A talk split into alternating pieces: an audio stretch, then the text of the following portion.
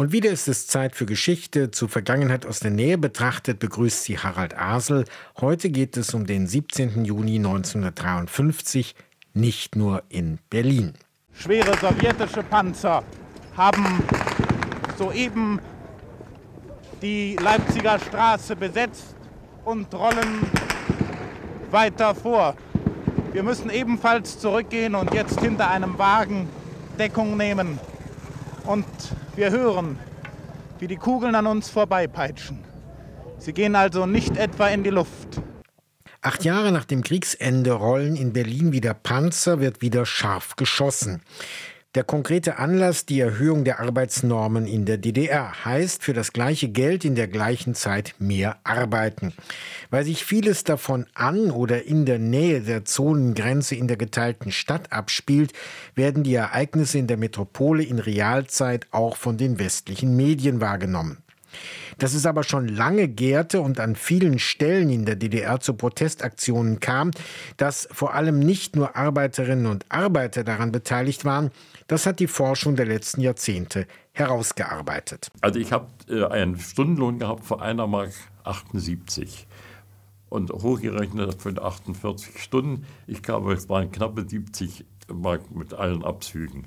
Der Zeitzeuge Günther Dilling, den wir in unserer Reihe Berlin Schicksalsjahre der Stadt hören konnten.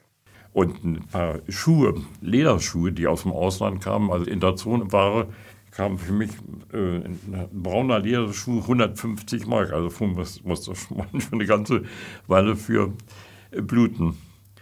Ja, und dann haben wir gesagt, nee, also wir machen nicht mit. Es bleibt bei, der, bei den Normen. Wir werden Günter Dilling gleich nochmal begegnen. Der 17. Juni begann auf dem Land. Davon ist Jens Schöne, stellvertretender Aufarbeitungsbeauftragter des Landes Berlin, überzeugt. Auf der Seite des Aufarbeitungsbeauftragten auf berlin.de findet sich ein ausführliches Dossier zu den Ereignissen rund um dieses Datum und in einem Blog schreibt Schöne, dass vor allem die kompromisslose Politik der Kollektivierung der Landwirtschaft zum Widerstand führte. Nachdem der aggressive Kurs der sozialistischen Umgestaltung auf Anweisung Moskaus Anfang Juni gestoppt worden war, machte sich der Unmut in Forderungen laut nach Rücktritt von Bürgermeistern, LPG-Vorsitzenden, ja der gesamten Regierung, etwa im brandenburgischen Dorf Schmergow, heute Teil der Gemeinde Großkreuz zwischen Potsdam und Brandenburg-Havel. Schöne konstatiert, aus dem vereinzelten Aufbegehren war längst ein Flächenbrand geworden, bevor die Bauarbeiter der Stalinallee in Aktion traten. Also vor dem 17. Juni. Wie klang das damals im Radio? Wie erinnern sich Akteure daran? Hören Sie im Folgenden einen Ausschnitt aus unserer Folge Berlin Schicksalsjahre der Stadt 1953 bis 56. Ich stehe jetzt am Brandenburger Tor. Ein merkwürdiger Einblick in den Sowjetsektor. Hinten riesige Rauchwolken, die ungefähr in der Nähe des Alexanderplatzes sein müssen. 17. Juni 1953. In vielen Betrieben wird mit der Frühschicht die Arbeit niedergelegt. Große Demonstrationszüge bewegen sich in die Innenstadt. Was die Verantwortlichen in Staat und Partei vor allem schmerzt, die Bauarbeiter des Vorzeigeprojektes in der Stalinallee haben schon am Vortag mit dem Streik begonnen. Es geht um die Rücknahme der Normen, aber längst nicht nur. Die rote Fahne, die wir gewohnt sind dort zu sehen, die wurde von zwei Demonstranten heruntergeholt, dann die Berliner Flagge gehisst. Nachmittags hört man dann im Radio, irgendeiner hat ein Kofferradio mit aus dem Westen. Die Arbeiter der Stalinallee und auch in Leipzig sind auf der Straße. Ja, und dann gab es eine Betriebsversammlung und dann hieß es, nee, also dann marschieren wir morgen früh auch. Also drüben sieht es so aus, dass sämtliche Arbeit still liegt, sämtliche Betriebe angefangen haben, die Baubetriebe. Wir ganzen Kollegen haben uns natürlich sofort solidarisch erklärt mit den einzelnen anderen Betrieben, haben sofort auch die Arbeit niedergelegt. Bis zum Alexanderplatz sind wir gekommen und dann kamen die ersten russischen LKWs mit jungen Soldaten oben drauf und die brüllten Druschba, Druschba, Druschba, das heißt also Freundschaft. Ja, wir haben zurückgerufen, gewinkt. Es hat keiner irgendwie eine böse Hand erhoben. Wir haben ja total gern 1. Mai gefeiert. Da sind wir ja alle auf die Straße. Und ich dachte, das ist sowas. Ich bin sofort mein Pioniertuch und weiße Bluse an auf die Straße und wollte mit loskämpfen. Kamen dann plötzlich russische Panzer. Da dachte ich, gut, Parade, winken. nichts da. Haben mir auf den Kopf gehauen und haben gesagt, bist du blöd, den zu winken? Die besetzen uns, die schießen auf uns. Vor den Panzern lief eine Gruppe Menschen und dabei war ein Junge, der war vielleicht 14, 15. Plötzlich war er an, an dem Brückengeländer über die Spree und der Panzer drauf zu. Das Brückengeländer war Kopf und der Junge auch. Und da ist natürlich alles explodiert und da flogen Steine, da wurden die Streben von dem äh, Brückengeländer rausgerissen, auf den Panzer eingeschlagen und plötzlich hört man Lautsprecher durchsagen, die Straße ist zu räumen. Inzwischen ist der Potsdamer Platz von Westberliner Polizisten abgesperrt worden. Aber die meisten Demonstranten haben sich in den Sowjetsektor hinübergezogen. Und während hier noch große Transparente zu Boden fallen,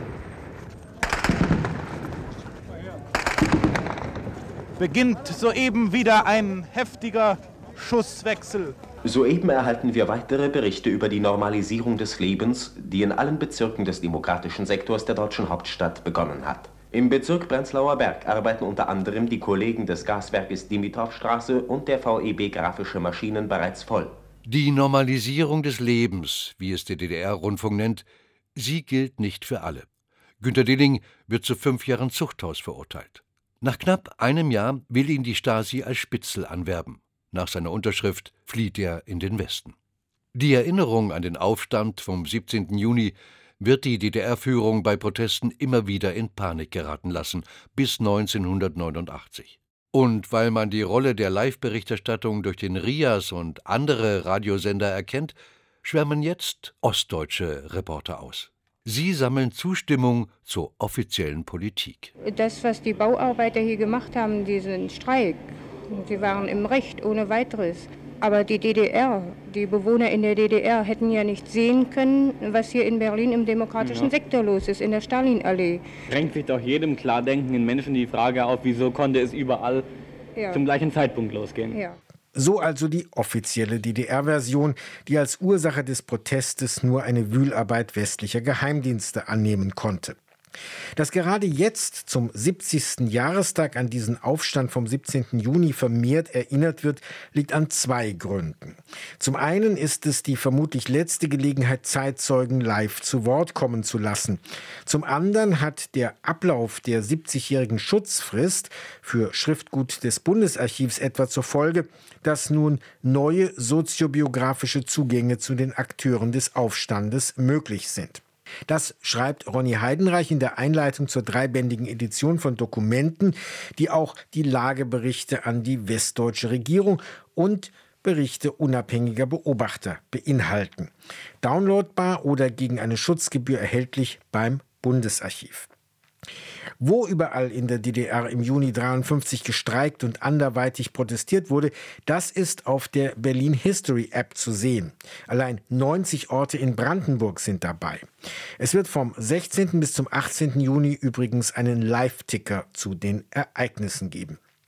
Und schließlich sei noch auf eine Diskussionsveranstaltung hingewiesen im Rahmen der Langen Nacht der Wissenschaften am kommenden Samstag, also am 17. Juni selbst. Das ist die Aufzeichnung des Inforadio Forums und mein Kollege Dietmar Ringel spricht dann über internationale Kontexte und die Rolle des Aufstandes in der Erinnerungskultur um 20 Uhr in Hörsaal 1b in der Freien Universität in Dahlem am 17. Juni. Und das war es auch schon mit Vergangenheit aus der Nähe betrachtet. Für die Aufmerksamkeit bedankt sich Harald Asel.